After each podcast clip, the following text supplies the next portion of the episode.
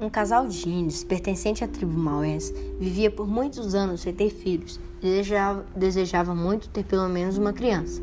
Um dia, eles pediram a Tupã uma criança para completar sua felicidade. Tupã, o rei dos deuses, sabendo que o casal era cheio de bondade, lhes atendeu o desejo, trazendo a eles um lindo menino. O tempo passou rapidamente e o menino cresceu bonito, generoso e bom. No entanto, Jurupari, o deus da escuridão, sentiu uma extrema inveja do menino da paz e da felicidade que ele transmitia. Decidiu então ceifar aquela vida em flor. Um dia, o um menino foi coletar frutos na floresta e Jurupari se aproveitou da ocasião para lançar sua vingança. Ele se transformou em uma serpente venenosa e mordeu o menino, matando-o instantaneamente. A triste notícia espalhou-se rapidamente. Neste momento, trovões ecoaram na floresta e fortes relâmpagos caíram pela aldeia.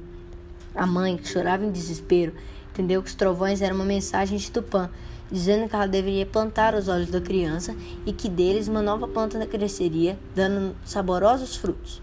Os índios obedeceram ao pedido da mãe e plantaram os olhos do menino. Nesse local cresceu o guaraná, cujas sementes são negras e têm um arilo em seu redor, imitando os olhos humanos.